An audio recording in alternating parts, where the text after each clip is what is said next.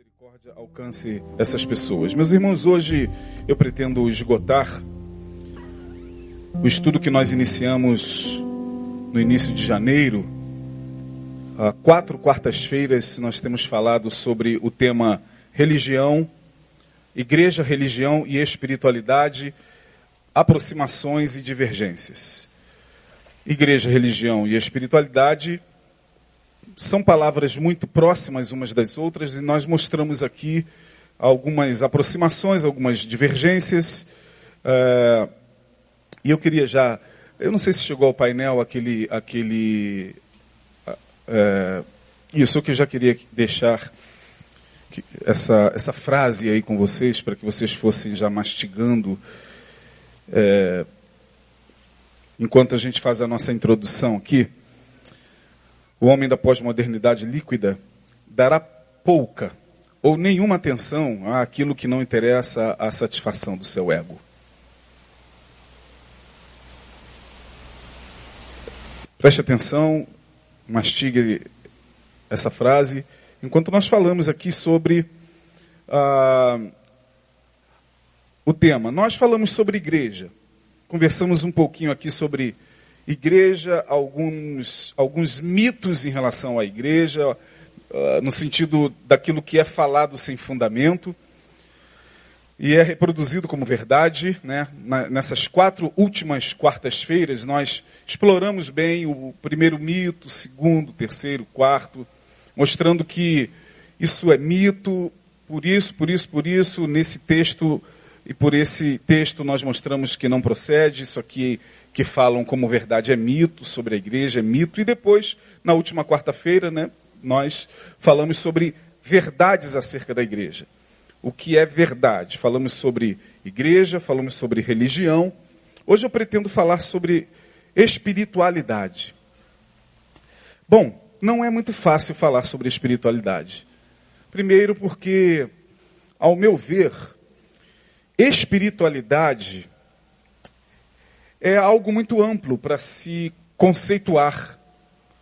Claro que se você jogar aí no Google, está lá o conceito de espiritualidade, que tem a ver com o que é espiritual, qualidade do que é espiritual, é, alguma coisa que aponta para uma crença no, no, no sagrado, no divino. Ah, mas isso são conceitos. O dicionário Google não define nada. Eles conceituam a partir das informações colhidas nos livros, enfim. Então, quando a gente fala de espiritualidade, nós estamos falando de algo que, ao meu ver, não se, se enquadra em conceito algum, porque espiritualidade se vive. Espiritualidade não é apenas uma prática de religiosidade ou uma prática de devoção a alguma fé, a alguma crença. Perpassa por isso? Perpassa, mas espiritualidade, ao meu ver, é alguma coisa que não se define, se vive. Baseado nisso, eu gostaria de compartilhar com vocês, já que vamos falar de espiritualidade, e é muito comum a gente ouvir o tempo todo: Fulano deixou de ser espiritual, Fulano é espiritual, Ciclano não é nada espiritual, Beltrano é espiritual. Como é que a gente discerne quem é e quem não é espiritual? Porque na cabeça de todos nós, a espiritualidade vai é, se definir a partir da tua própria forma de ver o conceito. Né, para uns, por exemplo, ser espiritual é praticar ritos religiosos. Né? Se a pessoa pratica os ritos da religião, cada religião tem o seu rito. Nós falamos aqui sobre religião, né? falamos de igreja, falamos de religião, e toda religião tem, tem no seu corpo é, é, de doutrinas os ritos. Toda religião tem os seus ritos, a sua liturgia, é, que exige do seu praticante que se faça ou que se pratique aqueles ritos. Bom, isso é ser espiritual? praticar ritos de uma religião, para, para alguns é. Para outros, ser espiritual é, é crer em Deus ou crer em um ser superior. É, por exemplo, quando a gente fala de uma espiritualidade é, muito voltada para New Age, ou para a nova era, né, essa espiritualidade da nova era, eu costumo dizer que a nova era, a New Age, é um grande terreno baldio onde ali se joga tudo. Né? Você já passou por aqueles terrenos baldios onde tem bicicleta, liquidificador, monitor quebrado, tem fralda de criança, é, tem cachorro morto. Tem, é, a nova era é mais ou menos isso, é aquele grande terreno onde tem tudo, tem cristianismo, tem paganismo, tem ressurreição, tem reencarnação, tem Jesus, Buda, Maomé, tem Gandhi, tem Sócrates, tem Platão, tem ceia, mas também tem é, ritos é, os mais variados, tem, tem espiritismo, tem Exu, mas tem Nossa Senhora. A nova era é, é, é esse, é, esse terreno baldio. E os praticantes da nova era acreditam que eles são espirituais porque eles praticam um pouco de tudo isso, eles creem em tudo isso, ou, ou porque acendem uma velhinha, ou porque praticam meditação transcendental, uh, ou porque de alguma maneira eles é, estão lá né, praticando diante do seu sagrado é, os seus ritos, enfim, perde-se quando a gente fala de espiritualidade, perceba que isso pode é, divergir na mente de todos vocês, trazendo para o nosso meio, para o meio cristão. Espiritualidade na cabeça de alguns tem a ver com orar, tem a ver com é, ler a Bíblia, tem a ver com subir o monte, se consagrar, jejuar, tem a ver com essas práticas que a gente chama de ah, práticas ascéticas, né? É, ou esse ascetismo, as, ascetismo, né, com ASC, é, é essa, essa questão de, de purificar-se e distanciar-se das práticas mundanas para consagrar-se a Deus ou para buscar uma vida mais santa. Para muitos isso é ser espiritual. Né? É, no nosso meio ainda, você vai perceber que para algumas pessoas ser espiritual é, tem a ver com o comportamentalismo moral. Então, o cara é espiritual, se julga espiritual porque ele não mata, ele não, não, não, não adultera, porque ele não olha para a mulher do próximo, e, e por aí vai. É, ele, ele não xinga, né? ele não ouve música do mundo, ele só ouve música gospel, é, ele não, não, não, não vê desfile de escola de samba, é, e ele se julga espiritual por isso. Na cabeça dele, isso é espiritualidade. É uma espiritualidade é, que o faz praticar moralmente ou comportar, com, se comportar moralmente, é, no sentido de achar que isso agrada a Deus. Não, eu não, eu não, não estou fazendo nada disso, então eu sou uma pessoa espiritual. É, graças a Deus. Eu estava lá no meu trabalho, estava todo mundo vendo, é, na hora do intervalo lá, vídeo pornô, e eu estava lendo minha Bíblia. Eu fui para o quartinho li, e fiquei lendo a minha Bíblia, e estava lá meus amigos todos vendo filme pornô, e eu é, venci a tentação, por isso eu sou espiritual. É, amém. Uh, não estou aqui criticando. O grande problema é que quando se, se crê que espiritualidade é só isso, e não somente se crê, mas se impõe ao outro a sua forma de ser, moralmente falando, ou seja, quando eu ajo assim, e me comporto moralmente assim, e acho que você é, só será espiritual se agir como eu, aí que está o grande perigo, porque eu, eu entendo que a espiritualidade, na acepção da palavra, ela, primeiramente, não força ninguém a nada, ela não clona ninguém. Um homem espiritual, ele está livre da tentação de formar clones. Um homem espiritual, ele venceu a tentação de fazer com que os seus seguidores, os seus discípulos, as suas ovelhas, o seu grupo, seja lá quem for, seja igual a ele e, e haja igual a ele. Eu tenho uma certa dificuldade em crer que uma pessoa verdadeiramente espiritual é, fique ditando suas regras e sua forma de ser para os outros. Porque se assim o é, vamos também dizer que os fariseus eram homens espirituais, porque os fariseus cumpriam tudo isso. Os fariseus eram homens que, à vista do povo, é, à vista das pessoas, eles também eram homens que, que oravam, e Jesus falou né, que eles gostavam de chegar nas praças públicas e fazer orações assim longas para que todo mundo visse. É, os fariseus cumpriam os ritos da lei mosaica, conheciam a, a Torá, conheciam os mandamentos da lei, uh, e cumpriam esses mandamentos, na verdade. Uh, portanto, os fariseus também eram espirituais dentro de uma lógica moralista. Se espiritualidade tem a ver com comportamento moral, é, ok. O problema é que quem força os outros a se comportar moralmente como, como, como a si mesmo, é, incorre num grande erro, porque você forma clones que passam a acreditar que a espiritualidade é isso mesmo, né, tem a ver com esse comportamentalismo do não matar, não roubar, não cheirar, não ouvir música gospel, só tomar Coca-Cola com Guaraná e não tomar nada alcoólico.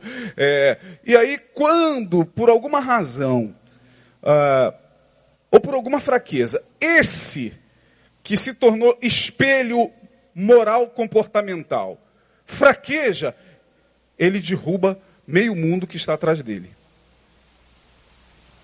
Esse é o grande problema. Então eu queria ler com vocês, primeira carta de Paulo aos Coríntios, capítulo 2, versículo 15.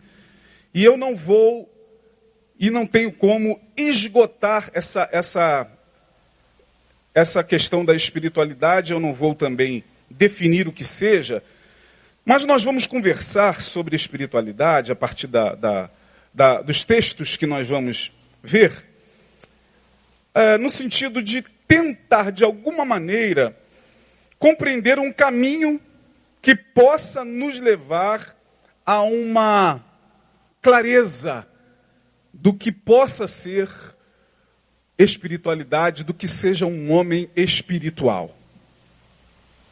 Eu gosto muito de uma frase de Mahatma Gandhi, quando Gandhi diz o seguinte: é, o homem, o homem, o místico, o homem místico, o que busca o tempo todo o êxtase, o que busca o tempo todo é, é, o, o, transe místico, é, o homem místico, diz Gandhi, é aquele que quer ser puro longe dos impuros. Então ele se, se recolhe do mundo, ele sobe para uma montanha, vai viver lá. Ele diz que o mundo está contaminado, que está todo mundo em pecado e que a sociedade está é, numa devassidão total. E por isso ele acha o, o homem místico, segundo Gandhi, é, é, é aquele que tenta viver a pureza ele é o, o, o puro longe dos impuros. Gandhi vai dizer que o profano, o homem profano, é o impuro no meio dos impuros. É aquele que, que uma vez que está no meio da impureza, torna-se impuro rapidamente. A impureza lhe vaza, lhe toca, e ele torna-se um com os impuros. Então, para Gandhi, o homem místico é o puro longe dos impuros. O homem profano é impuro no meio dos impuros. E o homem, segundo Gandhi, e eu gosto demais dessa frase, o homem crístico, ele não usa nem o termo cristão. Gandhi tinha uma certa resistência com esse termo. Gandhi não gostava do termo cristão. Porque cristão ou cristã, a Inglaterra, que estava oprimindo o seu país, que era a Índia, o era. A Inglaterra, que estava colonizando a Índia, explorando a Índia, é, é, é, estuprando as, as mulheres da Índia, acabando com a economia da Índia, essa Inglaterra era cristã. Então Gandhi tinha certa dificuldade com esse termo, por isso que Gandhi disse aquela frase célebre. É, quando dois pastores foram procurá-lo, dois missionários que não acreditavam nem que Gandhi fosse de carne e osso. Isso é fato. Eram dois missionários do Ocidente que foram até a Índia para saber se esse homem, Mahatma Gandhi, Mahatma significa grande alma, o nome dele era Mohandas Karamchand Gandhi. Mahatma era, significa grande alma em hindu. Vamos lá ver se o Mahatma é de carne e osso, não é possível. Marcaram uma audiência com ele, Gandhi os recebeu. E eles começaram a pregar para Gandhi. Ah, você, o que você pensa sobre Jesus? Eh, não é possível. É, você, aquela coisa eh, que crente gosta de fazer, né? Você, você tem, só está faltando o quê? O que a gente fala para a pessoa? Só está faltando o que na tua vida? Jesus. Mais ou menos isso que eles falavam para Gandhi. Olha, não é possível ser um homem eh, extraordinário, só está faltando Jesus e tal. Gandhi deixou eles acabarem de falar, depois de duas horas de tentar convencê-lo, Gandhi disse: Eu creio no vosso Cristo, não creio no vosso cristianismo. Porque se eu tiver de praticar o vosso cristianismo, eu terei que renunciar ao Cristo. Então, para Gandhi, o homem místico é, é, é o puro longe dos impuros. O profano é o impuro no meio dos impuros. E o homem crístico, esse era o termo que ele usava. Crístico, de Cristo. Era o puro no meio dos impuros. Que não precisava abandonar o mundo. Não precisava sair do meio dos pecadores. Muito pelo contrário. É no meio dos pecadores que ele pratica a sua espiritualidade. Como Jesus. A partir disso, diz o texto, Paulo falando ah, o seguinte, verso 15: Mas o que é o que? Espiritual discerne bem tudo, e ele de ninguém é discernido. Paulo está dizendo aqui que o homem espiritual, acima de tudo, tem uma característica: ele discerne bem tudo. Não é tudo, tudo, porque ele não é onisciente, ele não é Deus. Mas ele discerne principalmente a si mesmo. Então, se alguém tem a pretensão de ser espiritual, esse alguém, à luz desse texto, tem que começar a discernir principalmente sua própria sombra. E aí eu evoco aqui um, um outro grande homem que eu admiro profundamente, chamado Jung, Carl Jung, discípulo de Freud. Jung diz uma coisa muito interessante, ele diz que o, o homem espiritual, verdadeiramente espiritual, ele não é espiritual porque ele se encontrou, se encontrou com um monte de pontinhos de luz. Mas ele é espiritual porque ele teve contato com a sua própria escuridão. Portanto, o caminho para o, o, verdadeiro homem espiritual é conhecer a sua própria sombra. Paulo está dizendo que o homem espiritual discerne bem tudo, principalmente a si mesmo, porque ele fez isso. Ele diz: o bem que eu quero fazer, eu não faço.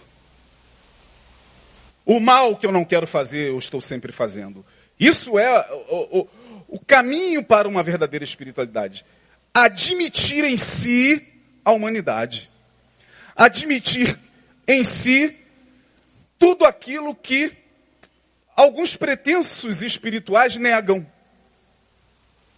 Porque os pretensos espirituais não aceitam que neles possa haver nenhum dos sentimentos contraditórios. Porque nos pretensos espirituais só há bondade. Nos pretensos espirituais só há solidariedade. Nos pretensos espirituais só há amor. Não, eu tiro minha roupa do corpo. Olha, menino, eu sou uma pessoa assim, sabe? Eu não faço mal a ninguém. Eu sou uma pessoa, graças a Deus, que se eu puder, eu tiro minha roupa do corpo. Então, essas falas colocam a pessoa muito distante de uma aspiração à espiritualidade. Porque a verdadeira espiritualidade, primeiro, é admitir que dentro de nós há escuridão. Que dentro de nós há inveja.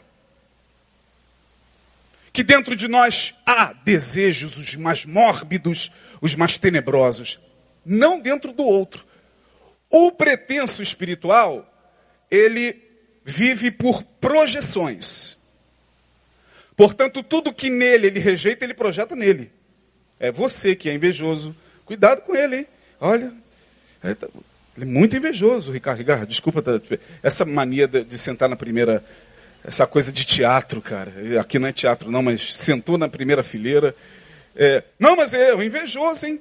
Ó, é, o invejoso é sempre ele, o maldoso é sempre ele, o perverso é sempre ele, o ladrão é sempre ele, o fofoqueiro é sempre ele. O pretenso espiritual está negando a sua sombra. Quanto mais ele nega a sua sombra, mais a sua sombra reclama. E às vezes reclama com sintoma.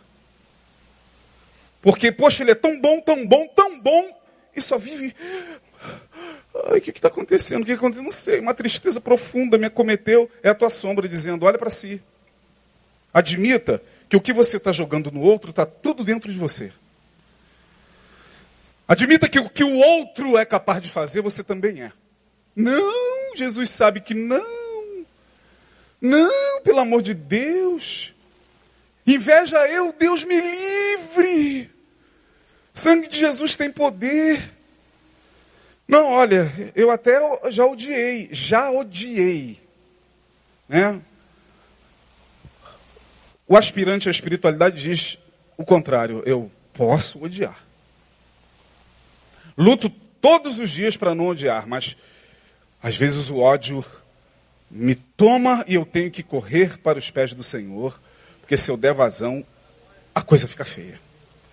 Isso é saber discernir bem tudo.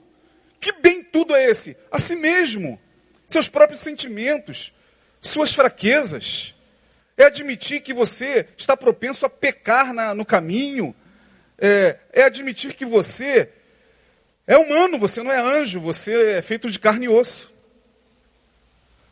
Paulo está dizendo que ele de ninguém é discernido, ou seja, ele não se permite deformar pelo juízo alheio.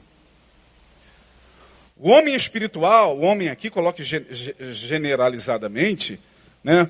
É, o homem espiritual e a mulher eh, eh, espiritual, ele não só discerne bem tudo, principalmente a si mesmo, como ele de ninguém é discernido.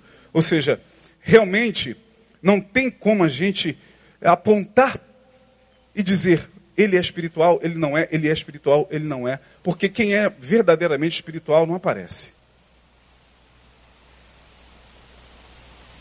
Quem de fato é espiritual vive, como Gandhi disse, vive a sua espiritualidade no meio de todo mundo, é, como Jesus. Era difícil saber quem era Jesus e quem era Pedro. Aí Judas falou o seguinte: olha, é, eu vou ter que dar um beijo nele para vocês saberem que é ele, porque se, o cara é tão, é tão do povo, é, fala como, como todo mundo, anda, anda como todo mundo, come como todo mundo, que eu vou dar um beijo nele para identificá-lo. Então, o, o, homem espiritual, ou que tem a, a, a aspiração espiritual, discerne bem tudo e de ninguém discernido. A partir desse princípio, eu gostaria de compartilhar com vocês cinco recusas para aquele que pretende trilhar um caminho de espiritualidade. Eu coloquei aí no início aquela fala, o homem da modernidade líquida, termo de Zygmunt Bauman, filósofo, modernidade líquida, porque a gente vive hoje na pós-modernidade, não é nem modernidade, a gente, na verdade, a gente não está nem mais na pós-modernidade, isso aqui já é ultrapassado. Estamos vivendo na transmodernidade. Não é nem pós. Isso aqui para os livros de história ainda está valendo filosoficamente é transmodernidade. A pós-modernidade já passou. Mas, para a gente entender, a modernidade líquida de Zygmunt Bauman é, essa, é esse tempo que nós estamos vivendo, onde não há mais nada é, é, é, que, que dure para sempre. Não há nada mais concreto, não há nada mais sólido. Os sentimentos, eles são fluidos. A gente não consegue mais estabelecer no coração, por muito tempo, determinados afetos, porque hoje, na pós-modernidade, tudo está mudando muito rápido. A gente tem muita pressa de tudo, como diz aquela música da, da, do Leone, de um cantor chamado Leone, que diz: Eu tenho pressa, tanta coisa me interessa, mas nada. Como é que é? Nada tão assim, está é tudo muito.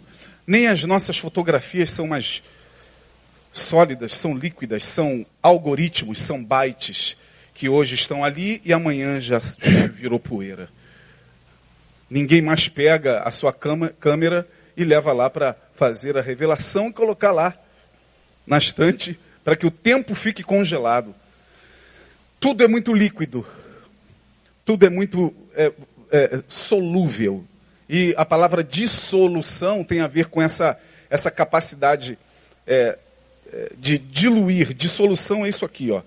É, dissolução tem a ver com um processo químico onde onde a gente pega um líquido, como a água, e coloca um outro, sei lá, suponhamos que tem aqui dentro guaraná ou café, e a gente vai devagarinho diluindo, fazendo uma dissolução na água, de maneira que um pingo de café, de Coca-Cola, um pingo de cachaça, de uísque, seja lá o que for, nessa água já foi o suficiente para causar uma dissolução.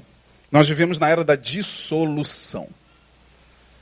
Ninguém consegue estabelecer alvos, principalmente espirituais. Ninguém consegue mais ter é, é, de forma concreta em suas entranhas aquilo no que crê. Você ouve aqui, vai embora, e a modernidade líquida já levou.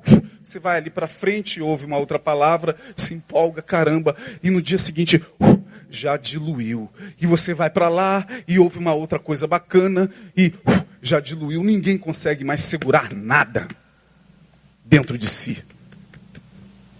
O homem da pós-modernidade líquida, esse homem desse tempo, dará pouca ou nenhuma atenção àquilo que não interessa a satisfação do seu ego.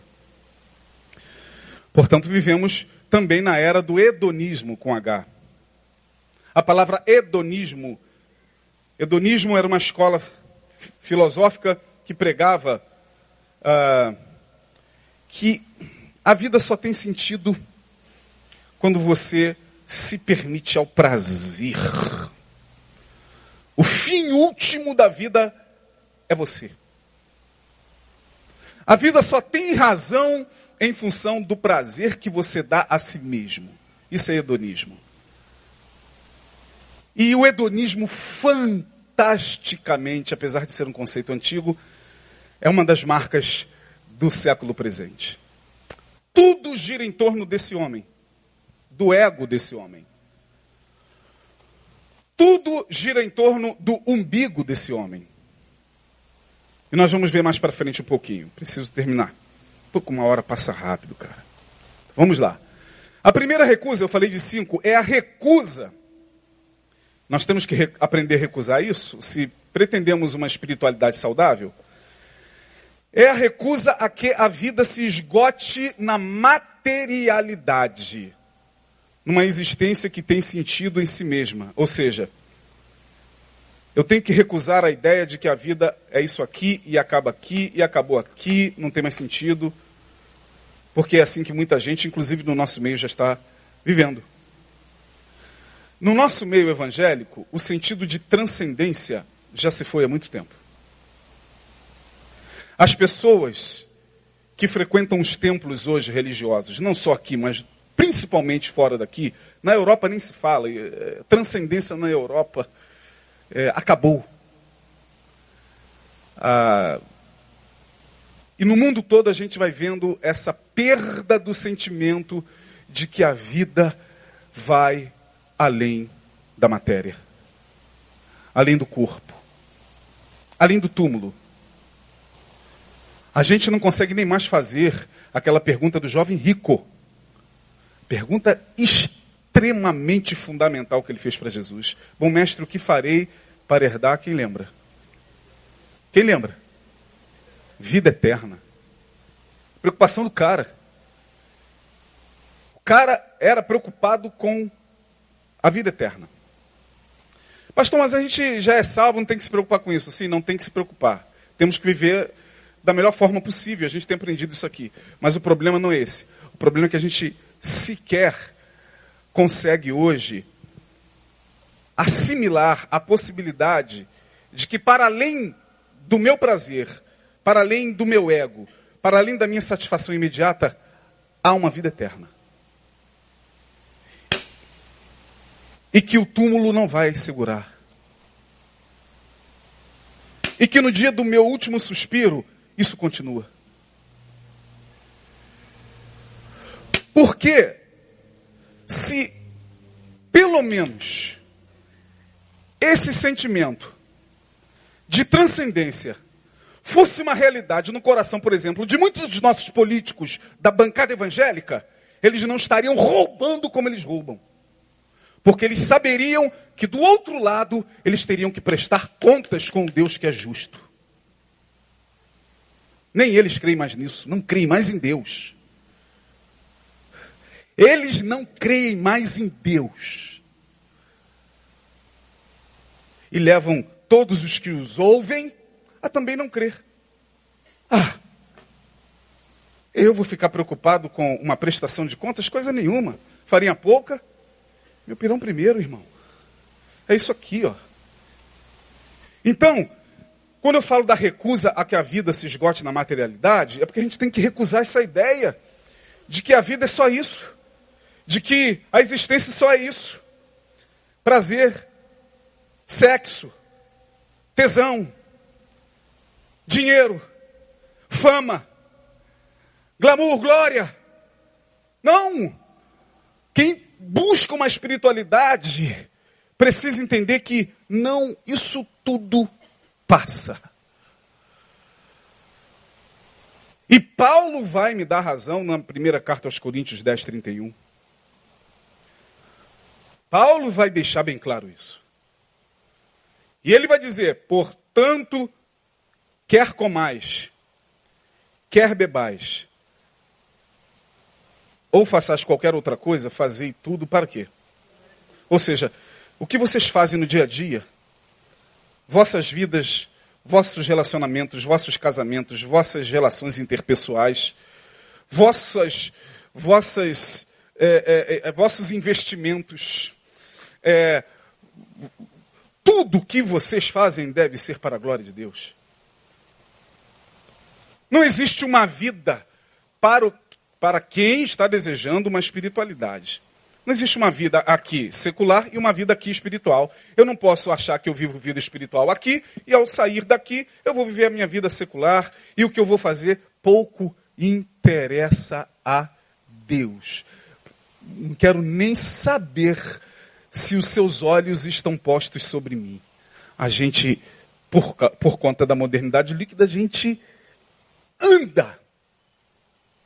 E a gente come, a gente bebe, entende esse comer aí de todas as formas possíveis. A gente bebe e entende esse beber de todas as formas possíveis. Mas para a glória de Deus, não. Para o meu umbigo. Para o meu prazer, hedonismo. E por favor, irmão, não, não me venha dar sermão, porque eu não vim aqui para a igreja para ficar ouvindo sermão de pastor. Não vim sentar aqui e dar meu dízimo para ficar recebendo sermão de pastor. Porque senão eu levanto e vou procurar um outro mercado. É assim que funciona. A primeira recusa é a recusa a que a vida se esgote na materialidade, numa existência que tem sentido em si mesma. Ou seja, eu tenho que viver o sentido da transcendência na imanência diária. É o que Paulo está falando. Traga o céu para o teu dia a dia. Pergunte o tempo todo ao Espírito de Deus se o que você faz, a forma que faz, do jeito que faz, é para a glória de Deus. E ó, o Espírito Santo vai falar. O problema é que ele fala e a gente finge que não ouve. Finge que não ouve porque se, talvez seria muito menos lucrativo dar ouvidos ao Espírito de Deus e deixar de fazer o que muitos de nós fazemos. A gente sabe. Porque nós temos o Espírito Santo. E Paulo vai dizer: não, a vida não acaba aqui. Se nós esperássemos por Jesus somente nesta vida, palavras de Paulo, seríamos de todos os homens os mais miseráveis, de todos. Fiquei pensando, o que, que Paulo está dizendo? Que de todos os homens seríamos os mais miseráveis se esperássemos por Jesus somente nessa vida. Porque a gente seria, assim, é, viveríamos uma vida medíocre demais, porque a gente fica na igreja, aí na igreja a gente reprime os nossos desejos, a gente, a gente reprime todos os nossos mais carnais desejos, e depois que a gente, sei lá, briga com Deus, briga com o pastor, briga no departamento, a gente se desigreja. Ao desigrejar, a gente dá vazão. A gente chuta o balde. A gente cai de boca. A gente se lambuza. Aí depois bate o arrependimento, a gente volta para a igreja. Aí, arrependimento. Aí o pastor chega e diz: Irmão, você não, vai cantar porque tem uma pessoa na sua frente. Aí a gente se revolta e vai para o mundo. E os caras que estão aqui vivendo sem Deus, sem conhecimento da palavra, vivem muito melhor do que esses que ficam culpa, Pecado, pecado, culpa, culpa, pecado, pecado, culpa, céu e inferno. Tô salvo, não tô.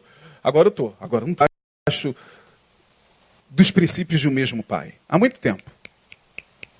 Há muito tempo, irmão. Pai é meu. O pai é quem eu quiser que ele seja. Se eu quiser que ele seja um cara legal, um frouxo, que, que passa a mão na minha cabeça, ah, que aprova o meu pecado, tá ótimo. Por quê? Não, cara. O meu ele não aprova, não. O meu ele condena. O problema é teu. O pai é teu e esse pai é meu.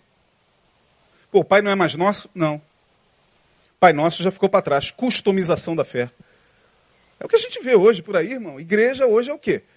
Igreja é um extra, um pão de açúcar. É um mundial, um Guanabara. É um supermarket. Isso que é igreja hoje.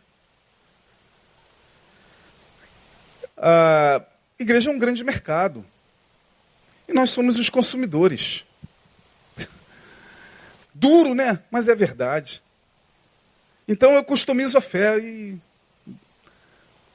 Caramba, como é que é? Eu tenho que, que, que me submeter a isso aqui que Jesus está falando? É, cara, porque quem está falando é Jesus, cara. Não é o pastor Neil, nem o pastor fulano de tal, nem o bispo tal, não, é Jesus que está falando. Sabe de uma coisa? Mesmo sendo Jesus, quero saber disso não. Para mim não dá não. Para mim não dá não. O que? O que Jesus falou para mim não dá não. Pelo menos isso que ele falou. Algumas coisas dá. Não, outras. Customização da fé. Aí vem 2 Coríntios 4, 4. Que eu sempre li esse texto e, claro, teologicamente atribui-se ao diabo. Tá, mas só que eu, eu, eu hoje vou dar uma outra conotação para esse texto. Paulo vai dizer: nos quais o Deus deste século cegou os entendimentos dos incrédulos para que lhes não resplandeça a luz do evangelho da glória de Cristo, que é a imagem de Deus. Aí, quem é o Deus deste século? Satanás! Sim. Mas o Deus deste século é esse Deus multifacetado, com muitas caras.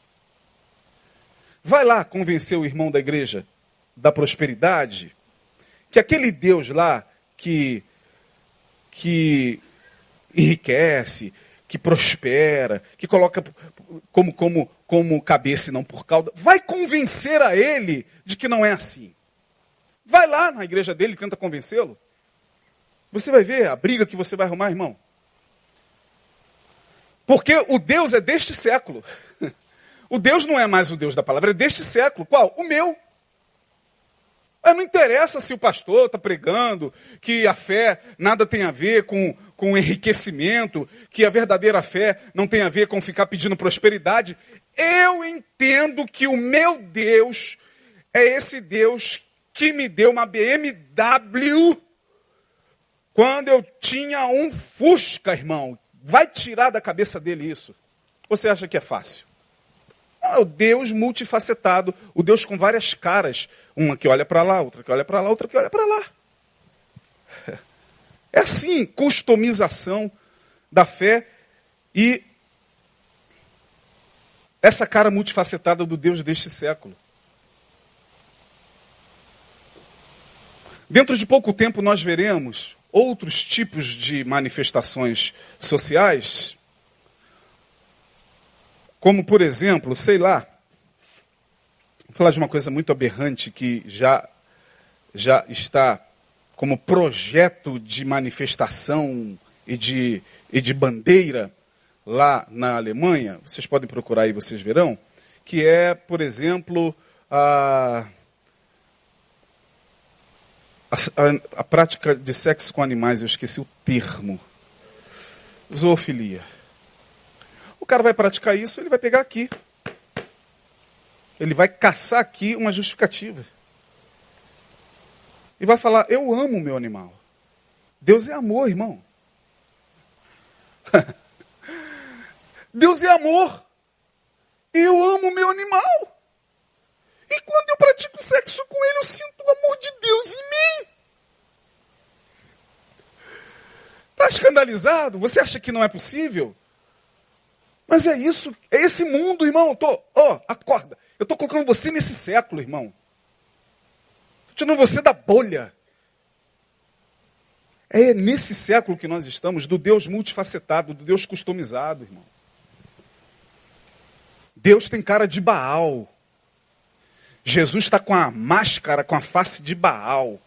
Jesus falou: ninguém pode adorar dois deuses. Jesus falou: ou há de servir a um e odiar a outro. Jesus falou: ninguém pode servir a Deus e as riquezas. Mamon, melhor dizendo, desculpa. Não interessa, eu pego e pinto a cara de Jesus de mamon e vou servir a Jesus com cara de mamon. Acabou, irmão. Problema é meu. Subjetivação da fé. É pessoal. Aí eu vou evocar aqui as músicas que eu sempre falo que as músicas seculares nos dão, nos dão tantas, tantas, como é que se diz?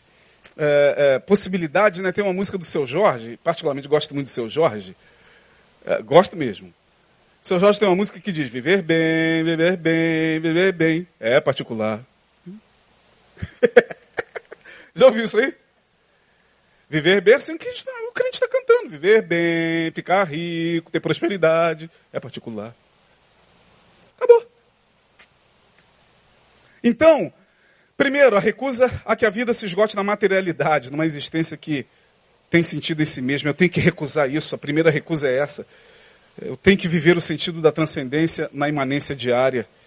Segundo, é a recusa da customização da fé e da tentação de subjetivação da divindade. Terceiro, é a recusa de submeter o psiquismo religioso aos êxtases catárticos como sensações finais de uma pretensa espiritualidade. Vou repetir o terceiro.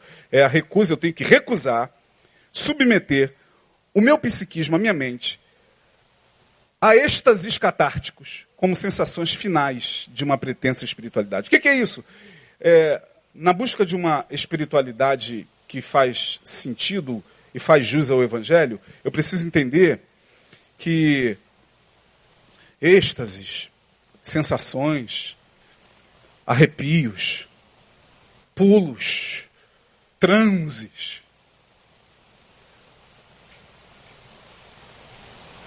Cair no poder e rolar. Não, isso não é a versão final da espiritualidade. Porém, quem vive isso acha que é.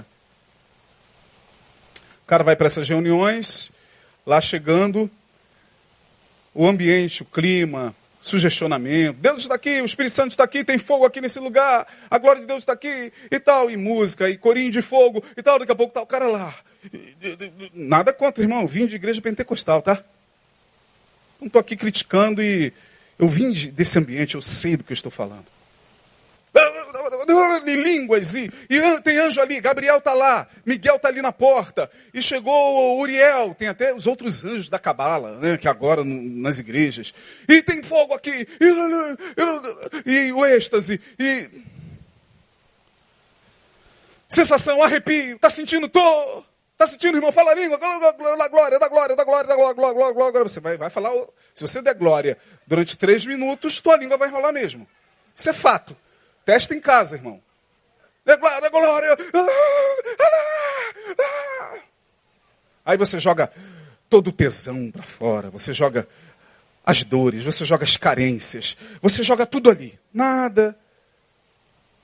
Problema nenhum. O problema é depois.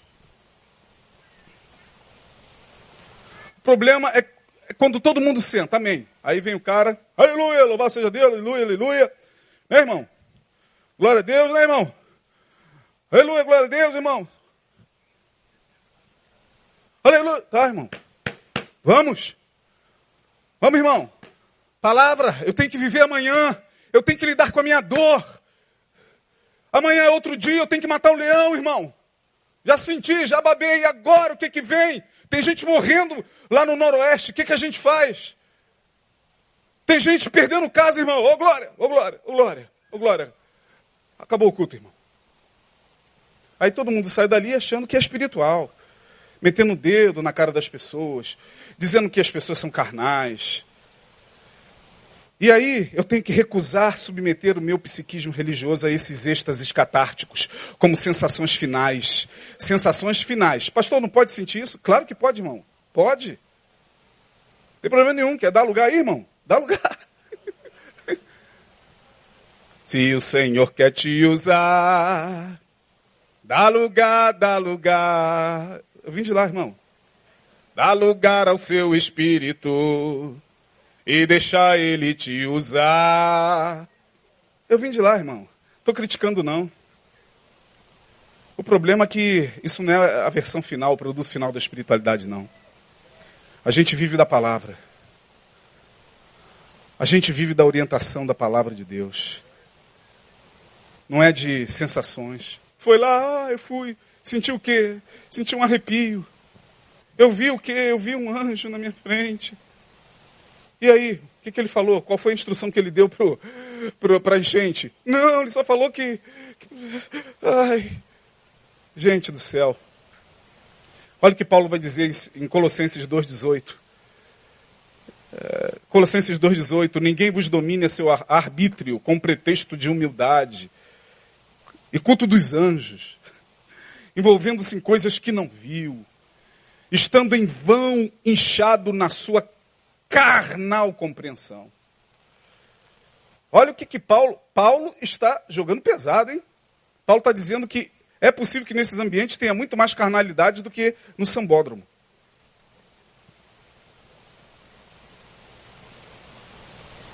Brigue com ele, irmão. Olha, cuidado com esses ambientes de culto de anjos, de êxtase, onde ali, na verdade, estão dominando o teu psiquismo, estão dominando vocês, com pretexto de humildade, né? E a gente acha que humildade é o irmãozinho, olha lá, eu gosto daquela igreja, porque olha lá o sapatinho furado do pregador, olha lá o terninho amassado do pregador. A gente acha que humildade é isso. É, falando de se metendo em coisas que não viu, eu vi isso, Deus está me mostrando isso, irmão. Irmão, fica de pé aí, Deus está me mostrando que você está em adultério na frente de todo mundo. Aí todo mundo, é Jesus, é Jesus. Deus está me mostrando que você está se masturbando, varão. Ou seja, eu nunca fiz isso não, hein? Olha para mim, não é você que Deus está mostrando, é em coisas que não viu, estando em vão inchado na sua carnal compreensão. Nesses ambientes, a gente encontra muito mais carnalidade do que, torna a repetir, no sambódromo. Pelo menos lá no sambódromo ninguém está julgando ninguém. Ninguém está ali preocupado em julgar ninguém. E ele está tomando uísque, red label. aqui nesse camarote. Ô, tá bebendo, varão? Não, ninguém tá nem aí, irmão. Pra... As pessoas querem ver lá o desfile, não querem nem saber que, que, quem é, né, com quem você está, deixa de estar. É, Paulo está dizendo, não, a possibilidade da gente viver carnalidade é muito mais nesses ambientes. Por quê? Porque ali todo mundo se sente superior porque falou línguas e você não. Teve visão e você não teve. Teve, teve visão? E quando você vai numa reunião de cinco, dez pessoas numa, numa dessas consagrações, você é o décimo. Nove tiveram visão. E você, varão? Eu já passei muito por isso, não tive nada não, irmão. Um constrangimento. Ai, meu Deus, eu sou o mais carnal de todos. Ai, irmão, vamos buscar mais a Deus, hein, varão? Vamos dar mais lugar, hein, varão? É, é verdade. Você sai humilhado. E eles esticam o peito. E aí dominam os teus afetos. Paulo é fenomenal. Então a gente tem que recusar submeter o nosso psiquismo religioso a esses êxtases catárticos, como sensações finais de uma pretensa espiritualidade. Pastor, eu não posso sentir o poder de Deus e me arrepiar? Pode, irmão, pode dançar no espírito, pode até cair, não tem problema não. Caia, mas levante depois. Levante para viver, irmão. A vida não é para quem fica prostrado dentro de uma igreja. Caiu no poder? Caiu. E agora? Viva no poder. Que amanhã o leão está rugindo para você, irmão. Amanhã os desejos estão aqui. Amanhã o bicho pega na arena da vida. E isso aqui não adianta muito não, irmão. Passa o versículo para ver se é o versículo seguinte que Paulo diz. E não ligado, não nesse, não. Acho que é o anterior, mas nós vamos adiantar, porque senão a gente não termina tudo. Mas Paulo vai falar sobre isso. Isso em nada tem valor contra os desejos da carne. É nesse texto mesmo. E nada disso, nada disso adianta contra os desejos, contra o tesão quando vem forte, irmão. Que faz você subir pela parede. Não, Paulo vai dizer, não, não adianta não. É, é submeter-se a Deus, esmurrando o teu corpo, como diz ele, e disciplinando a tua mente. Não com mistério. Aí, ó, ninguém vos domina e tal, tal, tal, com compreensão e tal. Vê o versículo anterior, 17. Não, não é isso não. Nesse texto não, mas vamos adiantar. Vamos para o quarto. Já falamos de três, vamos para o quarto. É a recusa a busca da espiritualidade é a recusa de viver infantilmente diante do sofrimento, atribuindo o que é bom a Deus e o que é mal ao seu abandono. Bom, não falei nada de novo aqui, não vou nem me deter muito aqui, porque isso Neil prega o ano todo. Todo. Quem vem aqui, quem ouve pela internet, sabe que o pastor Neil prega o ano todo sobre essa questão do sofrimento, da dor, de você passar pela dor, ainda que a dor seja a mais intensa, porque ninguém planeja passar pela dor. Na verdade, nós não fomos feitos para a dor. A dor entrou no mundo pelo pecado. O sofrimento pelo pecado. Não foi plano de Deus. Vou fazer o homem a minha imagem e semelhança e dar-lhe dor. Farei o homem segundo a minha imagem e semelhança e lhe darei sofrimento. Não, não, não. O sofrimento veio pela desobediência. Bom, já que a gente vive num mundo de dores, vamos enfrentar o sofrimento com ousadia em Cristo Jesus, sabendo que, primeiramente, Ele foi o que mais sofreu. E aí, 2 Timóteo 2,10, você já conhece, o pastor já fez um estudo extenso aqui de quase seis, sete meses sobre 2 Timóteo, onde Paulo vai dizer o quê? Portanto, tudo o quê? Fale bem forte a palavra, irmão. Sofro. Ah, não, pastor, não fala de sofrimento, não. De sofrimento já basta a minha vida. É, é sofrimento mesmo. Fazer o quê, irmão? A gente vive num mundo caído. A humanidade é caída. Está aí o coronavírus, pelo amor de Deus, irmão. Loucura é essa, cara? OMS avisando todo mundo, fechando aeroportos, fecharam aeroportos na Inglaterra. Minha filha lá do Canadá falando, pai, aqui já está um desespero, a gente não pode andar no metrô, porque já tem todo mundo de máscara aqui. Eu falei, minha filha, ore, peça a Deus misericórdia eu sair de casa. É sofrimento mesmo. A vida não é só mar de rosas, não, gente. Como é que a gente ainda acredita que ao ir em um templo religioso, ali nós vamos ser livres de algum tipo de sofrimento, porque nós entregamos a nossa vida a Deus e a Jesus. A fé, e isso aí é um texto que está lá no meu livro. A fé é segura. Mas não é um seguro, irmão. Repita comigo, a fé é segura, mas não é um seguro. Não, a fé não é um seguro, não, irmão. Mas algumas igrejas têm fé como seguro. Venha aqui e assine, porque eu sou o agente SJP, sangue de Jesus tem poder. SJTP, é o seguro SJTP vai livrar você da calamidade, da dor, da escassez, você não vai sofrer separação nem perda, Deus vai te dar tudo em dobro. Assine aqui o seguro SJTP. Se o sofrimento chegar, é só você falar, acione o seguro. Sangue de Jesus tem poder. Ah, é só isso? Não. Vem aqui e dê sua contribuição. É quanto? A sua oferta de amor. Agora, é para um seguro, hein? Você está coberto de tudo. Você não vai perder o emprego. Mas eu sou funcionário público e estão dizendo que. Uh, não, não, não creia. É o seguro SJTP. Fale sete vezes sangue de Jesus tem poder quando chegar no trabalho. E o cara acredita. Triste demais, mas a pessoa acredita. E acha que a fé é um seguro. Aí daqui a pouco, igual hoje, né? Meu Deus do céu. Ainda bem que eu estou debaixo do seguro do, do, Daqui a pouco vem o sofrimento. Vem o diagnóstico. Vem a perda. Vem a dor. Nenhum deles estará lá. Não adianta correr para procurar os agentes. Cadê os agentes do SJTP? Conheço não. O que, que aconteceu? Eu paguei o meu seguro certinho todo mês. Tinha mês que eu colocava 30%, pastor. A desgraça chegou na minha vida, o senhor falou que eu não sofreria. Você não teve fé. No mês que você pagou 30 era para dar 50.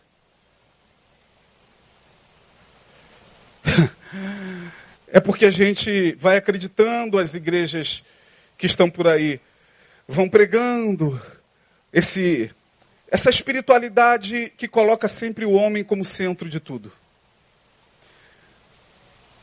O homem da modernidade líquida ouvirá pouco, ou quase nada, ou nada, daquilo que não seja para satisfazer o seu, satisfazer o seu ego.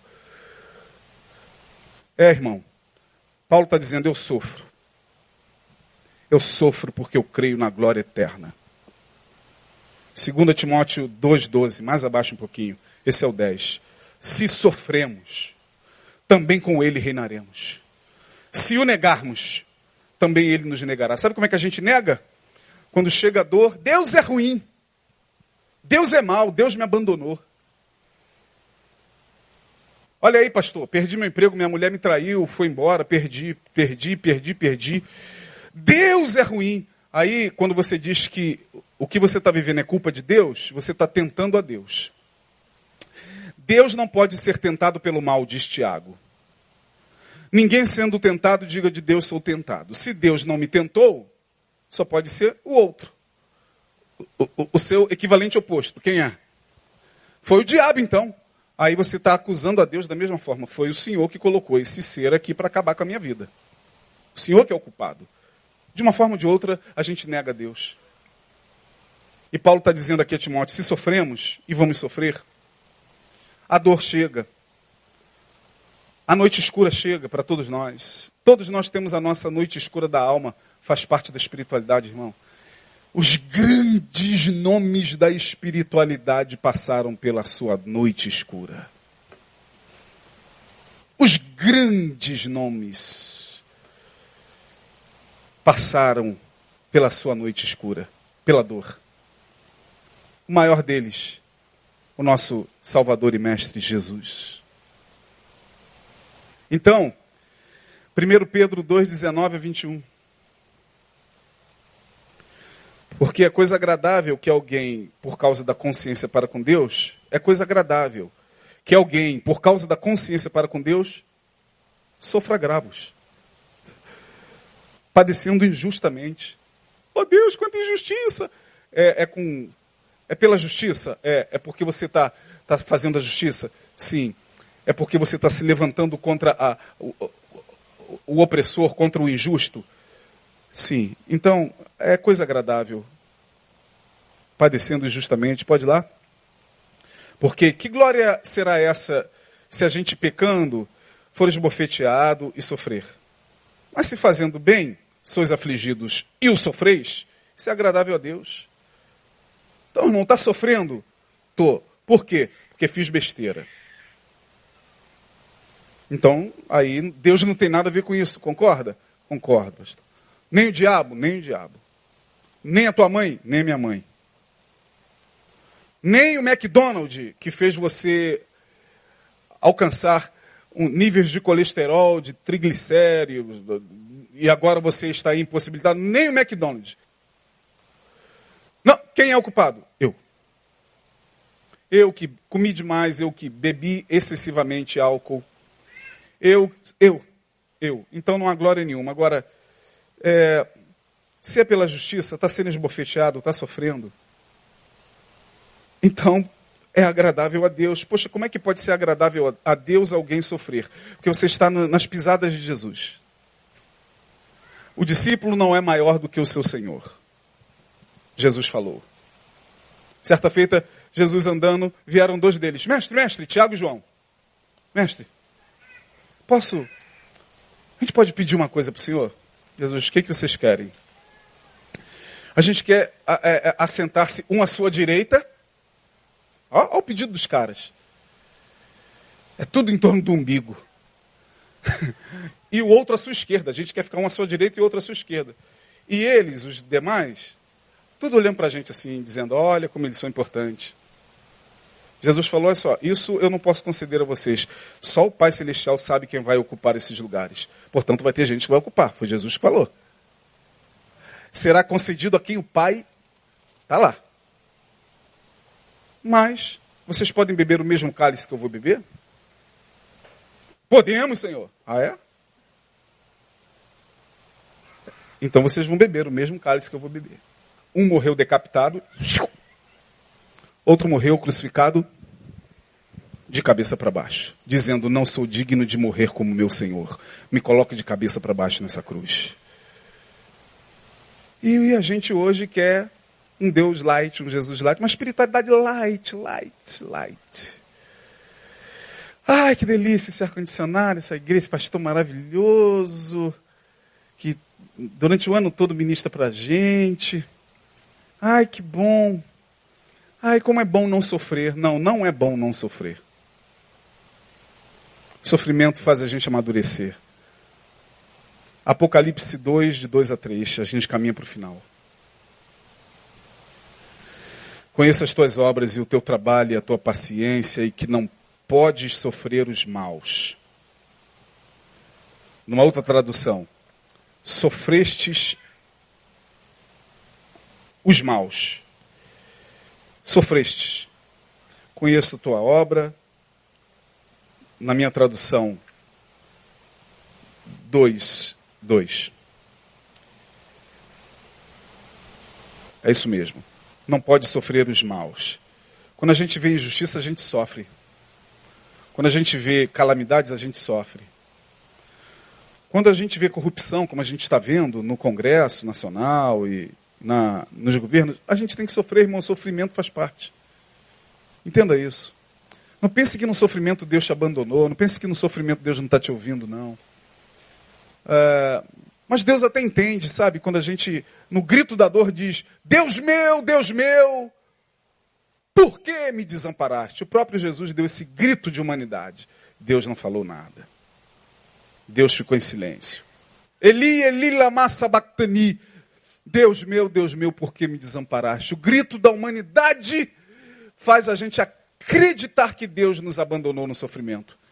Que a dor chegou porque Deus se afastou. Não. Nosso diagnóstico está errado. Deus não nos abandona nunca. Ele está conosco sempre.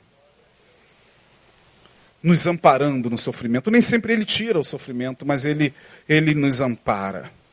Ele não nos livra da fornalha, como não livrou aqueles três jovens, mas ele entra na fornalha conosco.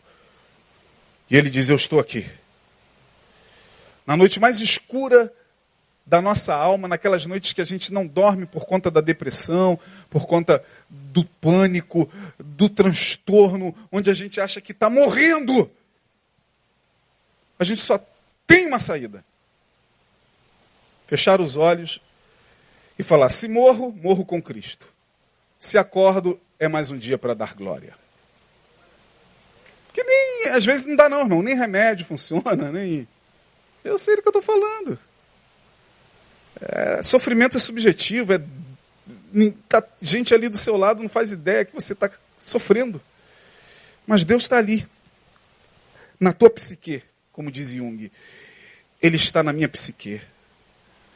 Mesmo que eu feche os olhos e me veja no abismo. Mesmo que eu sinta os cordéis da morte me cercando. Até ali a tua mão me guiará e a tua destra me sustentará, diz o salmista. Se eu fizer no Sheol a minha cama, até ali tu me cercas. Quem poderá fugir da tua presença? Tu estás em todos os lugares, tu estás até no meu sofrimento. Porque lá na frente esse sofrimento redundará em glória. Por último, é recusar, não aceitar. Todas essas recusas têm a ver com um caminho para a espiritualidade, é recusar não aceitar, por último, a realidade de que um dia seremos julgados por nossa conduta. De que, portanto, temos que amadurecer a ponto de nos tornarmos totalmente responsáveis por nossos erros e acertos. Sem buscar culpados, Eclesiastes 11, 9, eu termino. Se a espiritualidade não, defin... não conceituada, mas de alguma maneira, a gente está tentando fazer com que haja uma compreensão.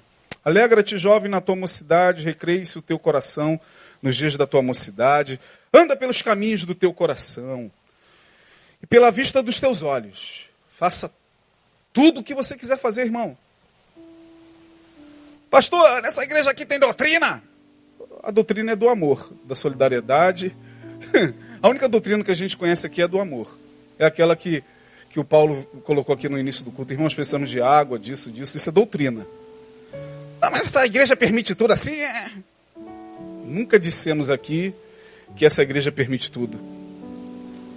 A pessoa que não sabe lidar com nada disso que foi apresentado e perde-se no seu equilíbrio, ela, não entendendo a liberdade, ela até atribui. Tem gente que por aí fala, ih, pastor Neu, não liga com esse negócio da gente beber não, gente. Nunca vi em 20 anos nenhum falando sobre isso aqui. Ah, pode beber à vontade, irmão. Nunca vi. Mas o cara que pratica, ele busca projetando no pastor álibi para desviar-se de uma pretensa culpa com a qual ele não sabe lidar. Ele não amadureceu. Aqui a gente não tem código nenhum, irmão. Faça isso, ande assim, não faça isso. Não pule carnaval. É, Cuidado, irmão, com, com não, não tome cachaça, tome água. É, é pecado ver a Globo, é, veja a Record, porque lá tem Jesus. É, é, é pecado cantar o samba da mangueira, cante Aline Barros, cante. É, você não vê a gente falando essas coisas aqui, meu Deus. Não, aqui a gente só deixa a consciência do Evangelho. E aí vem o autor da, da, de Eclesiastes e diz: Viva, irmão! Viva! Pastor, pode viver? Pode. Então, vou, vou, vou sair na mangueira, pastor. Saia, irmão. É isso que você quer? Não, ninguém vai proibir, não. Não, se sair, saiba que serás excluído. Faremos uma assembleia no próximo domingo e colocaremos de pé o irmão João. Irmão João, irmãos, essa assembleia é para decidir se o irmão João é excluído ou não. O que, que aconteceu? O irmão João saiu na mangueira, ficou fascinado com o samba de Jesus. Os irmãos aprovam que o irmão João continue. Não, isso não tem aqui. Tem gente que adora. Ai, eu cansei de ouvir. Ai, sinceramente, pastor, ouvi isso de uma irmãzinha há muito tempo, fora do, do estado do Rio. Ai, sinceramente, eu adoro uma assembleia. Falei, rapaz, deu uma quentura na minha nuca, cara. Ai, eu adoro assembleia para a gente decidir. É porque tem igreja que gosta, gosta de doutrina, não pode, o pastor tem que botar ordem mesmo. É, a irmã está com o peito todo para fora ali no segundo banco, o pastor tem que ir lá jogar o, o paletó dele em cima do peito, porque senão é, não vou fazer isso não. Viva, jovem! Anda pelos caminhos do teu coração. Sambe, beba, se divirta, a vida é bela.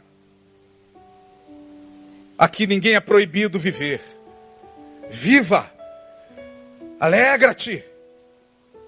Sabe, porém, que por todas essas coisas Deus trará juízo. Aqui eu termino. Isso é espiritualidade. O Espírito Santo é quem falará melhor no coração de todos nós. A gente não tem que fazer o papel do Espírito Santo, não. Ele que convence, irmão. Dos teus caminhos, você sabe quais são os teus caminhos e aonde você está trilhando e quais os caminhos que você está trilhando. É, não precisa profeta ficar envergonhando ninguém aqui, não. Deus está me revelando que tem alguém aqui. Não, não precisa. O Espírito de Deus está tocando em todos nós e Ele está falando. Conserte os teus caminhos, Isaías. Endireita as tuas veredas. Busque a minha perfeita, santa e agradável vontade. Tu sabes Tu sabes, tu sabes, nós sabemos. Porque nós cremos que essa igreja é regida pelo Espírito Santo de Deus e pela palavra. Que Deus abençoe a todos. Amém? Vamos ficar de pé. Terminamos aqui a, nossa série de estudos. É, domingo que vem estaremos aqui. Nosso pastor retorna no segundo domingo é, de ceia pela manhã. Se puder, compre. Eu sei que vai ser muito difícil, né?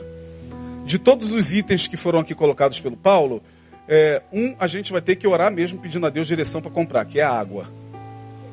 Deus, me dê direção, porque a água tá difícil. Mas tem lugares aí vendendo, ó, Catonho, né?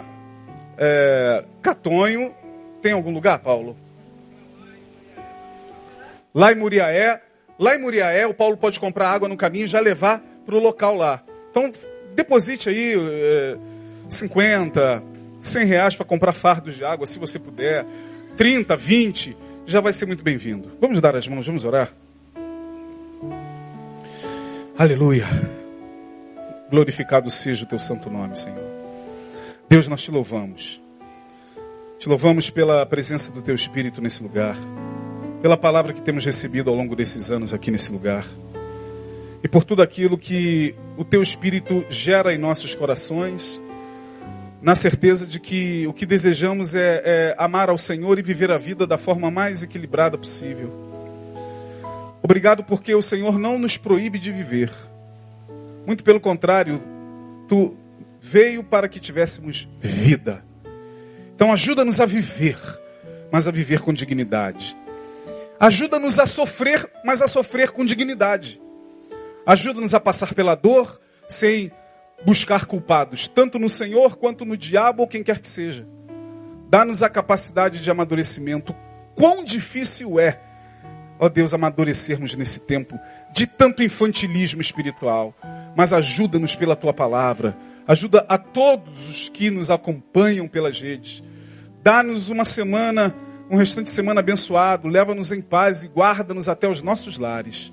Coloca os teus, teus anjos ao nosso redor que cheguemos em paz e que tenhamos experiências contigo, que a tua palavra continue sendo ministrada pelo teu Espírito Santo. No nome de Jesus. Entregamos em tuas mãos, ó Deus, essas pessoas que estão, estão sendo vítimas nesse momento, ó Deus, das enchentes, pessoas que perderam seus lares. Ó Deus, tanto na região sudeste, eh, em Minas, no Espírito Santo, como aqui na região noroeste do estado. Tenha misericórdia. Ó Deus, o que estivermos, o que estiver ao nosso alcance, dá-nos a capacidade de fazer da melhor forma possível. No nome de Jesus, obrigado porque tu levantaste esta igreja com uma visão missiológica, ó Deus, que transcende, ó Senhor, a, a, a estrutura apenas, mas vai além, ó Deus, e vai é, levando o teu amor, o evangelho que é o evangelho da solidariedade. Muito obrigado, Senhor. Leva-nos em paz, guardados pelas tuas mãos. No nome de Jesus nós oramos e agradecemos. Amém e amém. Deus abençoe.